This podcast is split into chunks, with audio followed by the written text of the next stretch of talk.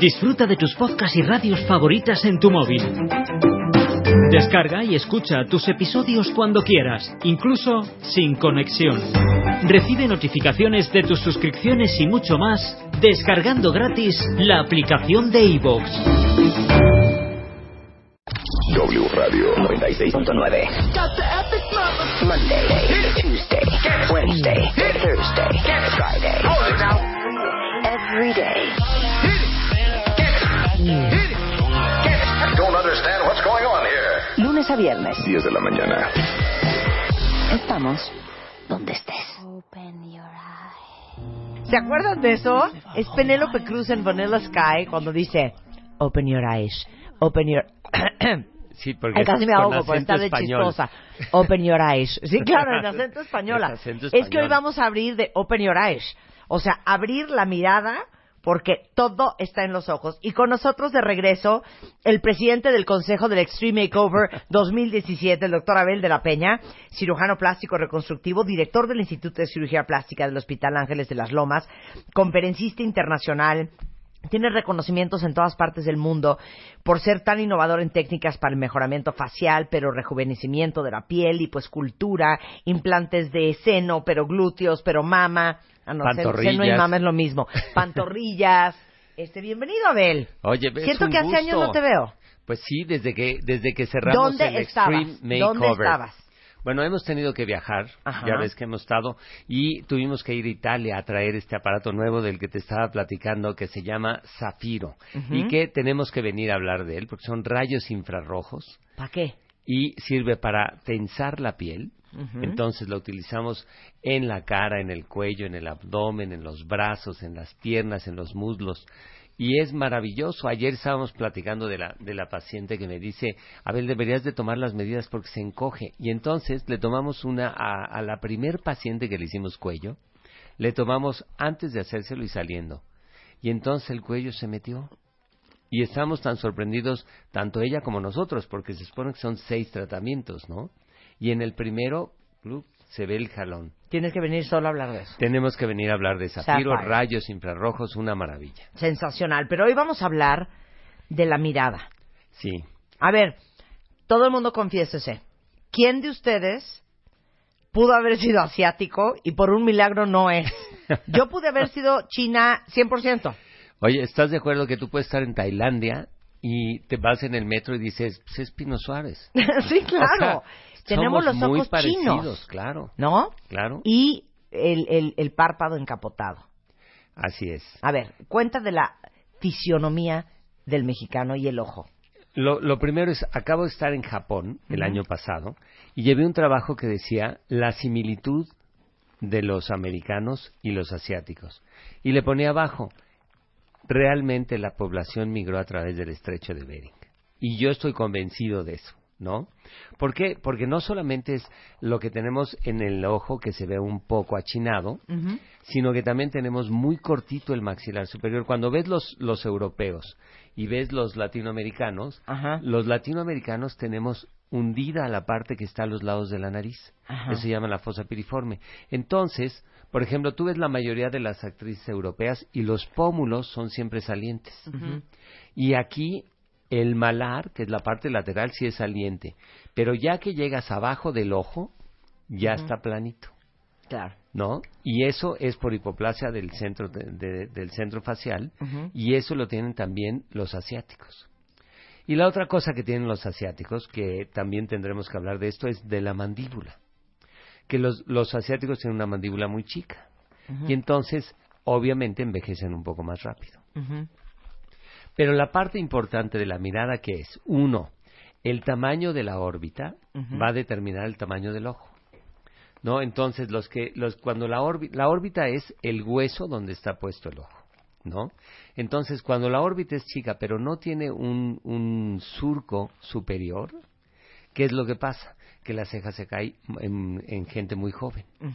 Y entonces, al caer la ceja, los párpados empiezan a ser como Más llenitos. Claro. Y entonces, esto empieza a hacer que te veas más cansado, ¿eh?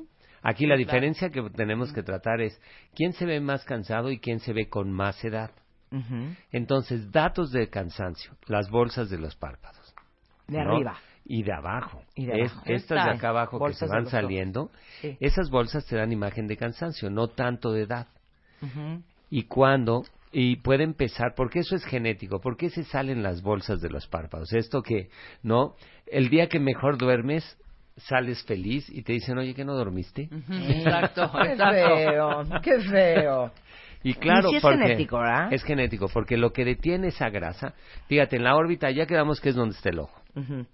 Entonces, toda la órbita, el 30% es el ojo. Y el 70% es la grasa y los músculos para que se mueva el ojo. Claro. Entonces, toda esa grasa que está ahí no tiene nada que ver con lo que comemos. Es una grasa que sirve para que los ojos se muevan. Y entonces hay una membrana que la detiene para que no se salga por los párpados, ¿no? Ujú. Pues esa membrana puede ser muy firme y esa es cuando nadie se le salen las bolsas. Pero en, en todo Centroamérica parece ser que esa membrana es mucho más laxa. Y entonces empieza a notarse desde los 30, ¿no? 30 A ver, volteame a ver, tempranos. Rebeca. empiezan... Hija, tienes unas bolsas Esa- infernales, hija. Nunca se las había visto, Rebeca. Volteame a ver. Rebeca. Sí, y aparte esta hora. Diles que... Sí. Conforme va avanzando el día, se van. Pero luego hay, una, se hay un momento en que ya, No, y hay no unos importa si días- son las seis de la tarde, Sí, claro. sigues con las bolsas. No, yo no. A ver. No, yo ahorita estoy hinchada. Y más que traigo este ojo pésimo. Oye, Este. yo soy Pero- de bolsa, no. No, tú, por ejemplo, tú, ahorita no eres de traes bolsa. No, pero soy, soy, soy de ojera. Tú eres de ojera, Sí. claro. Soy de ojera. Ok, ¿y entonces? Y entonces, esa membrana que debería de tener, por ejemplo, la tuya que es firme o la de Rebe que es un poco más laxa, entonces esa membrana Más empieza- aguada. Dilo. Dilo, Abel, Teníamos sin que pena. utilizar un Pero yo no término soy que no alta, fuera no te así. sientas mal. Ajá. Entonces, claro, esa membrana no detiene la grasa y la grasa se empieza a salir.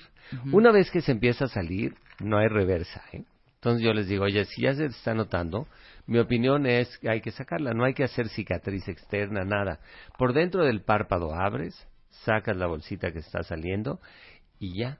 ¿Quieren Ya ver la deberían haber operación? unas- ya deberían haber ¿Quieren unas ver la operación? Ahí les va por Twitter y por Facebook. Ahí va la operación. Ahí para que vean cómo es la operación No y cómo puede la ser hacemos algo por más dentro. sencillo ya de pronto durante cinco años. Ya nada más que te pongan un piquetito y ya Bueno, ya, todo ya el graserío. Hoy en día estamos haciendo otra cosa nueva a través de enzimas. Hay tres enzimas principales, hialuronidasa, lipasa y colagenasa. Ajá. Con esas, cuando la bolsa está empezando, sí les ponemos. Les ponemos un poco de lipasa, un poco de colagenasa y hialuronidasa, y entonces la bolsa se está más tranquila. Sí, no hace O sea, tanto escándalo. Exacto. No vamos a corregir lo que es lo que la laxitud de la membrana, pero que no se esté viendo No la tenga volumen. Sí. Pero la operación otra es por dentro. Es por dentro del párpado, exacto. En lugar de abrir por fuera, abrimos por dentro del párpado, abrimos la conjuntiva y caemos directo en la bolsa. Claro. Abres no la bolsa, cicatriz. la quitas. La grasa. La grasa y no necesitas ni cerrar. Nada, ya nada más acomodas la conjuntiva y se acabó. Muy no hay puntos, no hay O sea, lo que sacas es la grasa, no reparas la malla. No reparas la malla, exacto. Entonces, en el momento que la, como para quitarla, la tienes que ligar y le coagulas un poquito, entonces la malla se retrae un poco por el calor del. ¿Y de cuánto la me va a durar eso, Abel? Mm. ¿Cuánto te- te... va a volver a llenar y- de grasa? Esa es una, una, una pregunta buenísima, porque todo el mundo dice, bueno, ok, ya me la voy a hacer. ¿Cuánto tiempo va a tardar? En promedio, tardan entre 8 y 10 años. Ah, pues muy bien. o sea que es muy, buen tiempo, ¿no? Porque en 8 y 10 años va otra vez la grasa Ay, saliendo. Abel, estoy viendo el video. ¿Por qué hay tanta grasa ahí? es increíble. ¿Qué es pueden- eso? Pueden salir unas bolsas. Yo, ¿Sabes de quién es las bolsas más grandes que he sacado? Ajá. De mi papá. Ok. O sea, entre una boda y otra de mis hermanas, cuando vio las fotos de la primera boda me dijo, ¿qué, qué es eso? Le digo, pues así has estado siempre. Sí. De que yo me acuerdo siempre, pero te lo podemos quitar. Eran unas bolsas de veras gigantes. Y entonces ya fuimos, lo operamos, quedó feliz y ya llegó a la segunda boda sin párpados. De 20 hinchados. años. Oye, esas son las de abajo. ¿Y las de arriba? La de arriba, entonces la de abajo no tenemos nada de cicatriz. Ahora en la de arriba tenemos un pliegue, ¿no? ¿Cuándo decidimos que es momento de operarse? Si tú te ves en el espejo, que todo el mundo cuando se ve en el a ver, espejo saquen un espejo. levanta las cejas, ¿no? ¿Has yo, ya, visto? yo Todo- ya, yo ya ni siquiera me veo en el espejo. Yo sé perfecto que ya necesito, ve. Y entonces, Pero cuando te ves en el espejo y ves que el surco que está arriba de las pestañas es uniforme, eso quiere decir que vamos bien. Ajá, ok. El mío cero está uniforme El de- Rebeca tampoco. O sea, ¿qué nos estás diciendo? Yo no que estoy uniforme. una, una vez que se empieza a caer, por, quiere decir que la piel empieza a caer y se va hacia las pestañas. A ver, haznos la prueba. Entonces, A ver, mira, por ejemplo, nosotros. Rebeca, volteame a ver. Rebe, No abras el ojo como búho. No, con, normal. con, con Hazlo Rebe normal. tenemos, ¿no? Que este normal. levantamos. Pero fíjate cómo la parte externa empieza a Se caer. va para abajo. Y Claro. entonces hace que se caiga como una cortinita discreta Sí, hacia ahí está, las pestañas. Esa. Mira, Esa. ahí estoy yo también. Pero ¿cómo sabes si es de cortar o si es de más, más bien hacerte un corte como No, en la hija. línea de pelo y jalarte las cejas para Cero. arriba? Y la, ¿Cómo sabes que no es un tema de jalar las cejas y es un tema de cortar? porque siempre lo que cae más es la parte de afuera. Entonces yo les digo, a ver, antes de que yo te vaya a levantar y hacer todo lo que decías en la línea de implantación del pelo, le hacemos un corte de una pulgada dentro del pelo y levantamos la cola de la ceja. Entonces, al levantar la cola de la ceja, Eso está bueno. mejora maravillosamente bien y no le haces nada en la porción central que luego quedan con cara de espanto. No, No, les quiero enseñar ahorita y les va una foto en Twitter. ¿Saben quién se hizo eso? Dos personas. Eh, Kylie Jenner Ajá. se subió las cejas y creo que, no sé si Bella Hadid, Pero a Kylie se le ve muy bien. sí, pero Kylie se subió las cejas. O sea, se ve inmediatamente como Sí, se tenía ve- el ojo ajá. papujo y la ceja Y como la recta. ceja recta, claro. Y, y le hicieron, yo creo que eso, y le jalaron las cejas para arriba. Esa es como la más clara. Y creo que, no sé si Bella, aparte de la nariz, hizo las cejas también. Y yo creo que una parte importante es la distancia que hay entre las pestañas y la ceja, ¿no? Claro, yo ya no tengo. En ejemplo. O sea, ya, el- espérate, pero te digo una cosa, como no eres mujer no te sabes este síntoma. Ahí te A va. ver, Cuando el rímel de las pestañas te mancha. te el párpado, ya, ya estás en un hoyo. Es el rímel y la rayita también. El Cuando- delineador negro claro. se te Cuando, va para arriba. cuando te pintas el delineador Claro. y no lo ves, Sí, Sí, claro. claro, ya valió es madre. un dato clarísimo, ¿no? Se ponen el delineador con las cejas hasta arriba, porque se lo Claro. ponen siempre pintándose para arriba. Ajá.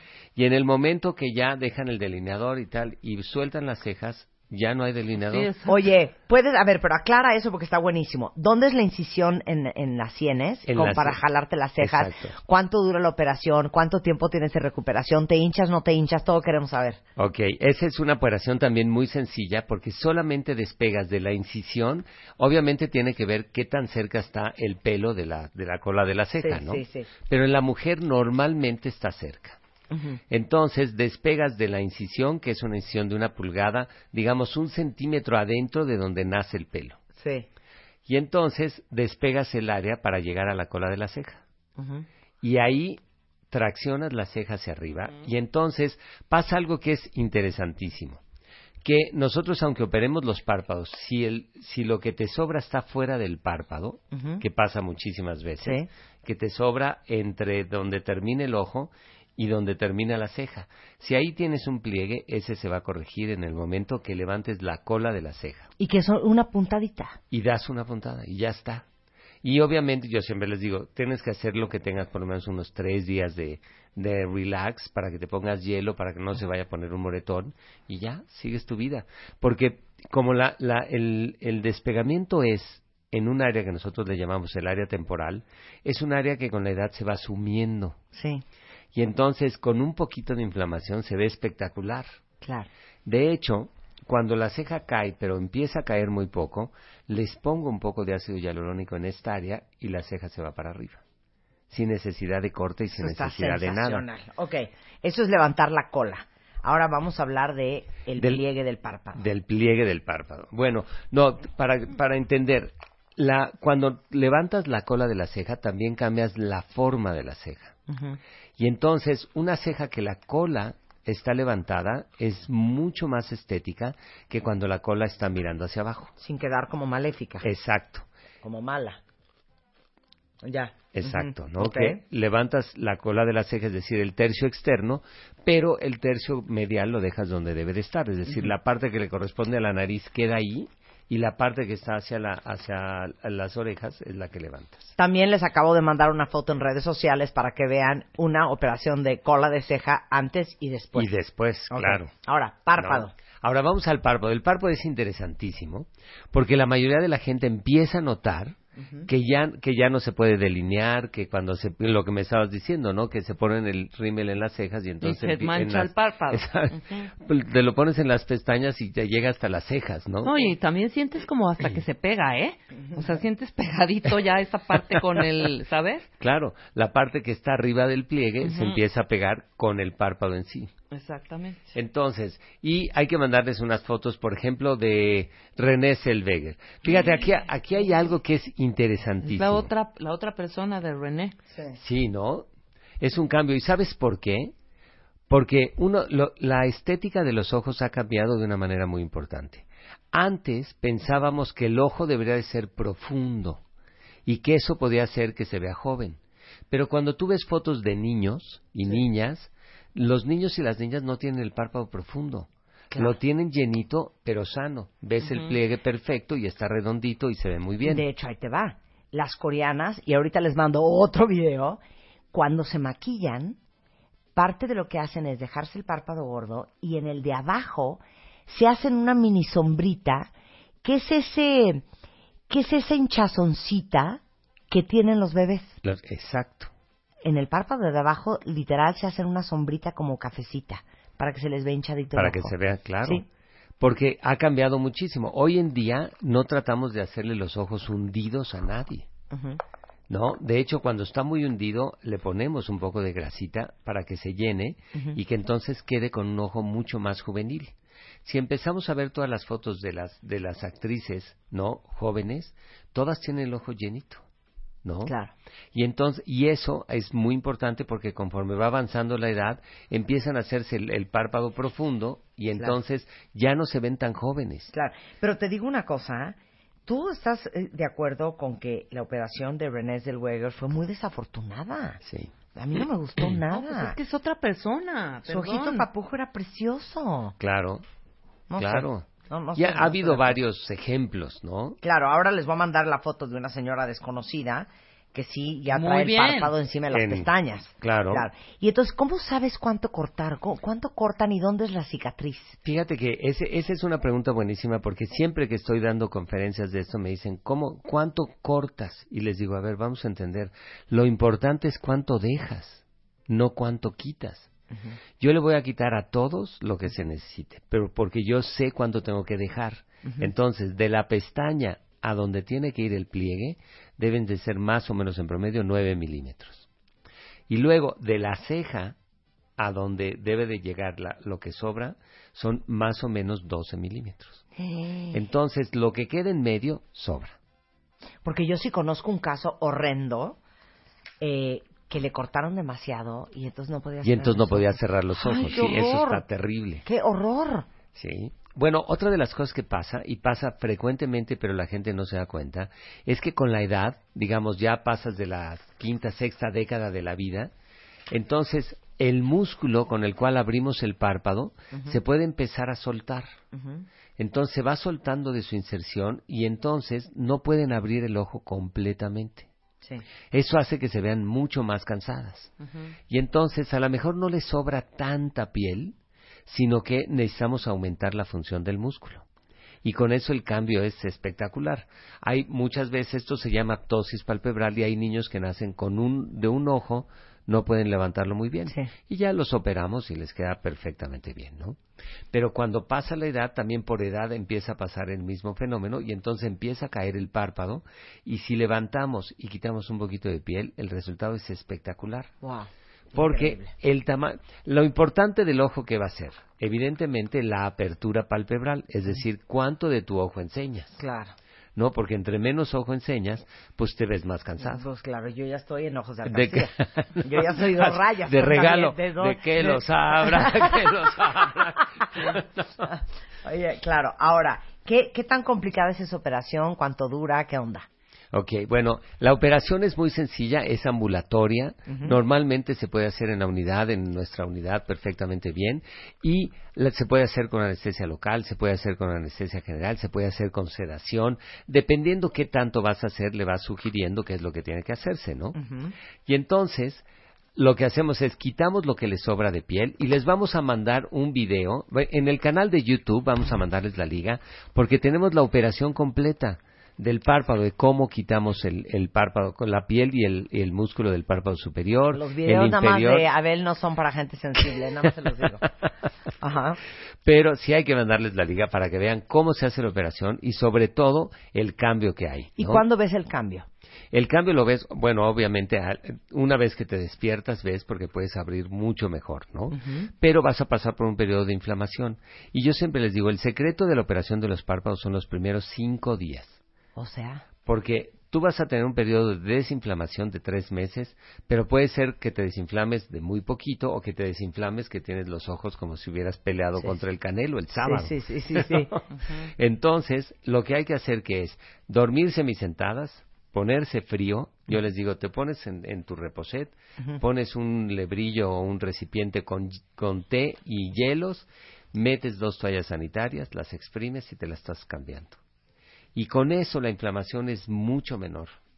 ¿no? Obviamente les pido que no tomen aspirina, vitamina E y todo eso que les mandamos antes de la operación. Pero la parte importante es, una vez operada, no esfuerzos, no se agachan, se quedan tres días quietas, y ahí ves que el cambio y la recuperación es rapidísimo. Wow. Ok, paremos ahí. Regresando del corte con el doctor Abel de la Peña, falta una más, la elevación de todas las cejas. Claro, esa es buenísima. Regresando del corte en W Radio. Estamos de regreso en W Radio, estamos platicando con el doctor Abel de la Peña, una de las personas favoritas de este programa, director del Instituto de Cirugía Plástica del Hospital Ángeles de las Lomas, cirujano plástico reconstructivo, y estamos hablando de... Qué bonita Penélope Cruz. Open your eyes. Open your eyes. Abriendo la mirada, ahora sí que todo está en los ojos. Ya hablamos de la operación de párpados inferiores, párpados superiores, de levantar la cola de la ceja y ahorita vamos a levantar o elevación de las cejas que se llama se llama, bueno, hay dos, dos maneras de verlo. Es el levantamiento de las cejas a través de una coronal, Ajá. porque antiguamente ¿Te acuerdas que se abría de oreja a oreja como una diadema? Ay, sí. Que se abra, eso obviamente se dejó de hacer hace Por adentro del pelo. Por dentro del pelo se abría como una diadema y evidentemente dependiendo del tipo de cicatrización muchas les iba bien, pero a la que le iba mal le quedaba que no se podía meter a nadar porque claro se le partía el pelo en dos y le quedaba ahí una parte sin pelo, era terrible, ¿no? Entonces ahora lo que hemos visto es que el objetivo de abrir para que nosotros levantemos la ceja. O sea, las dos cejas en toda la frente. Sí, es toda la frente, pero el objetivo es también que quitemos las arrugas de la frente. Entonces, ¿qué hemos encontrado? Que si no nada más levantamos la ceja por vía endoscópica, que ahora lo hago con endoscopía, ¿no? Entonces hacemos unas incisiones de una pulgada dentro del pelo. ¿Dónde? Aquí y aquí. A los lados. A los lados y, arriba. en el centro, así dos. Entonces, por una incisión metes el endoscopio, que es la luz para que yo vea qué está pasando abajo, y por el otro lado meto los instrumentos para cortar el músculo y entonces poder ir haciéndolo mucho más, eh, más leve para que no produzca tantas arrugas. Ahora, cuando haces eso, ¿qué cosa queremos mejorar? Tú te has dado cuenta que lo que más jala las cejas hacia abajo es cuando nos enojamos, cuando fruncimos las cejas, ¿no? Entonces, si haciendo esa operación vamos y cortamos el músculo con el que hacemos esa función, entonces la ceja inmediatamente se va para arriba. Ok. Ok. Y entonces ya fijamos la ceja un poco más alta y va muy bien. Ahora, ¿qué pasa con la gente que tiene la piel muy delgadita y que tiene como un código de barras toda la frente? Ahí lo que hacemos es, en la línea de implantación del pelo, nos vamos 5 milímetros atrás de la porción central. Sí. ¿No? Es digamos como que toda la parte que va de los ojos hacia arriba, ahí podemos hacer un corte dentro del pelo. Y como vamos a preservar todos los folículos pilosos que están adelantito, todos esos 5 milímetros, preservamos el pelo. Y entonces despegamos la piel del músculo y no tenemos que meternos hasta abajo y despegar. Entonces no hay tanta inflamación levantamos y ponemos la ceja en el lugar que nosotros queremos y con la forma que queremos. Que normalmente lo que yo quiero es que la cola de la ceja vaya más arriba que el centro. Y eso da una mirada mucho más exótica. Claro. ¿No? Y ahorita les vamos a mandar fotos de Fer- Fergie, la, la de, ya saben, de Black Eyed Peas, cómo tienen las cejas levantadas con Claro. esta misma cirugía, y dos otras mujeres, para que vean el antes y el después, de la frontoplastía. de la frontoplastía, que en esta, te digo, podemos hacerla por endoscopía, nos vamos por arriba del hueso materialmente y despegamos músculos y piel y todo. O vamos y cambiamos la inserción de los músculos para que la frente quede lisa, lisa, lisa y ponemos la, inc- la incisión dentro del cuero cabelludo para que no se vea. Y eso es una maravilla. Pero ¿qué es lo que más cambia? Cuando tú levantas las cejas, fíjate que ese es por eso cuando ponemos Botox, yo siempre les digo, a ver, vamos entendiendo. El Botox tiene que ser, hay que ayudarle a los músculos amigos y vamos atacando a los enemigos. Cuando tú levantas las cejas te ves siempre mejor, ¿no? Y cuando sonríes te ves cinco años más chica. ¿Estás de acuerdo? Ahora, no? el Botox no puede hacerlas de, de este procedimiento. El- O con sea, el- no te ayuda a levantarte las cejas Sí. enteras. Sí, por supuesto, con el Botox te ayuda, pero el costo de que lo hagas con Botox es que siempre vas a tener arruguitas arriba de la ceja, Sí. ¿no? Que es el precio que hay que pagar, Exacto. ¿no? Que entonces mantienes las arruguitas arriba de la ceja, pero sí mantienes la ceja más alta, sin lugar a dudas. Y previenes la- las, las patas de gallo. Ahora, un error frecuentísimo es que cuando se van a operar los párpados, me dicen, pero se me van a quitar las patas de gallo, ¿no? Y le digo, no, no, pero pues ahí no hay operación. Entonces, algunas veces tenemos que abrir un poquito más la, la incisión del párpado de arriba para poder quitar las patas de gallo. ¿no? Y en el caso de, la, de las arrugas de la cola de la ceja, pues en ese caso es cuando tenemos que hacer algo para que la ceja se mantenga arriba pero que no tengamos arruga. Hijo. Pero viene otro tema que es todavía más impactante. A ver, Hay una cosa que se llaman las bolsas malares. malares. Hay, y, y les tendremos que mandar Ajá. una, una foto para que ellos vean que a veces la bolsa no está en el párpado, sino justamente en la parte externa del pómulo. Y, se y empieza a crecer como una bolsita. Ajá. Esa bolsita no sabes todo el rollo que es para quitarla. Hoy en día les ponemos igual glipasa, hialuronidasa y tal, y las vamos manteniendo Ay, quietas. ya vi ¿no? cuáles son. Vean la foto que les mandé por Twitter y Facebook. Ok. Y entonces, Para que vean. Entonces, esas, puede ser que el párpado se vea bien, pero esto te hace ver muy grande. Cuando tienes, ¿no? La bolsa ahí que va creciendo y si no la corriges, es terrible. Entonces, ¿cómo la corregimos? La corregimos. pero ¿cuál es la bolsa? El- Cuando se te hace como un surco a medio cachete. Así es. Se te hace como un surco y va creciendo en la parte del pómulo. Esas son las bolsas malares y nunca son parejas, siempre hay una más grande que la otra y empieza a caerse. Cuando ya se empieza a caer es algo urgente porque hay que levantar el músculo completo, lo hacemos como a través de cuando les hacemos un estiramiento de cara, voy al músculo y lo levanto. Pero es importantísimo porque esa si empieza hay que irles poniendo un poco de, de enzimas para que no se empiece a crecer. O sea, ¿cómo? ¿Y es grasa esa bolsa o qué Fíjate es? que no es ni grasa ni músculo, es la combinación de todo porque es hasta donde llega el músculo y se va regresando. Entonces, abajo del músculo aparece este tejido que es tejido conjuntivo, pero es más, más denso y produce esa bolsa malar. Por eso, el análisis de los párpados es importantísimo, ¿no? La mirada que tú le dejes a una persona, y hoy en día es importante porque todo el mundo sabe que cuando se van a operar de los párpados te dicen, oye Abel, pero yo no quiero que me cambie la mirada. Y ese evidentemente es nuestro objetivo, que Claro. tú la operes y que la forma del ojo no cambie. Sí, que no parezca lechuza. Y pero fíjate, ahí te va una cosa, ¿cómo vamos envejeciendo? A partir de los de los 50 o de entre los 40 y los 50 años, el canto externo es donde se junta el párpado de arriba y abajo afuera. Ese canto externo, como no es un ligamento tan fuerte, va cayendo Sí. y entonces se va deslizando y va haciéndote la mirada triste. Entonces yo siempre les digo, tráeme una foto de cuando estabas más joven, porque voy a volver a dejarte los ojos como los Como los tenías, hace tenías. 15 años. Y entonces el ligamento lo vuelvo a regresar a su lugar y lo pongo. Y yo le digo, no te vayas a espantar, con la inflamación vas a parecer que, es, que eres china durante unos, una semana, pero después se baja la inflamación y regresan los ojos a donde los tenías. Entonces es un es una operación increíble porque el objetivo es no profundizarlo, no hacerte una nosotros le decimos una órbita cadavérica, ¿no? Claro. La gente mayor que pierde hundido, grasa hundido.